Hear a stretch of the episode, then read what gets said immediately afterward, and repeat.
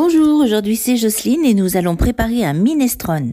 Pour cela, il vous faut deux carottes, deux grosses pommes de terre, deux courgettes, deux gousses d'ail, un oignon, une branche de romarin, deux tomates, une dizaine de feuilles de basilic, deux cuillères à soupe de parmesan râpé, 150 g de petits pois surgelés, 150 g de petites pâtes et 3 cuillères à soupe d'huile d'olive, du sel, du poivre.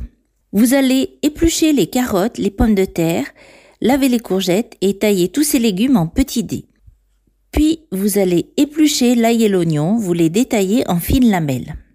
Dans une casserole, vous faites bouillir l'oignon et l'ail dans 2 cuillères à soupe d'huile.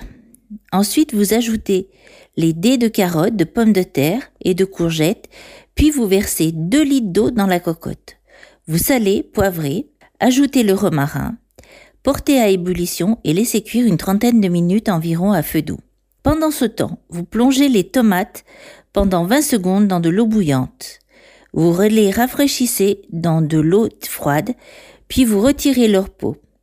Vous les coupez en deux, vous les épépinez et vous les coupez en petits morceaux. Vous hachez le basilic, vous le mélangez au restant d'huile d'olive et au parmesan.